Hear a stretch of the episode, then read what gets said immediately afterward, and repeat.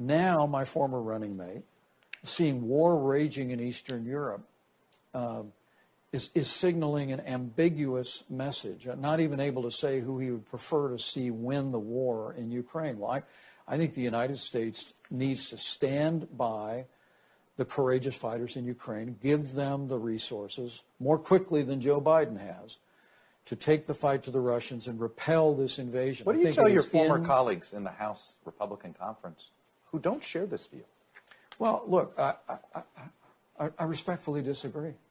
Ronald Reagan in 1985 coined what came to be known as the Reagan Doctrine. That was if you're willing to fight the communists in your country, we'll give you the tools to fight them there so we don't have to fight them here. Mm-hmm. I, mean, I mean, Joe Biden has done such a terrible job explaining the importance uh, of repelling the Russian uh, invasion and supporting the military in Ukraine. And, and, he's, and he's been delivering the equipment slowly. There, he, he promised 33 Abrams tanks in January. They're still not there yet.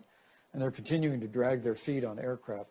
I just think, I think the skepticism about support for the military in Ukraine is more a reflection of a lack of confidence in Joe Biden as commander in chief than it is any other issue. What this is going to take is leadership having a president that says to the American people, look, it is in our national interest to see the Russian military repelled from Ukraine. Not for Joe Biden talks about glossy goals of democracy. No. Yeah. I mean, look, um, if, if Russia overruns Ukraine, I predict you it would not be too long before the Russian army crossed the border where our men and women in uniform would have to go and fight. Poland. By crossing into a NATO ally. Poland, Estonia, Latvia, Lithuania, Chuck.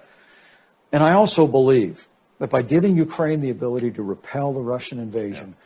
we will send a deafening message to China that the wider world will not tolerate them using force to redraw international lines in Taiwan or anywhere in the Asia Pacific.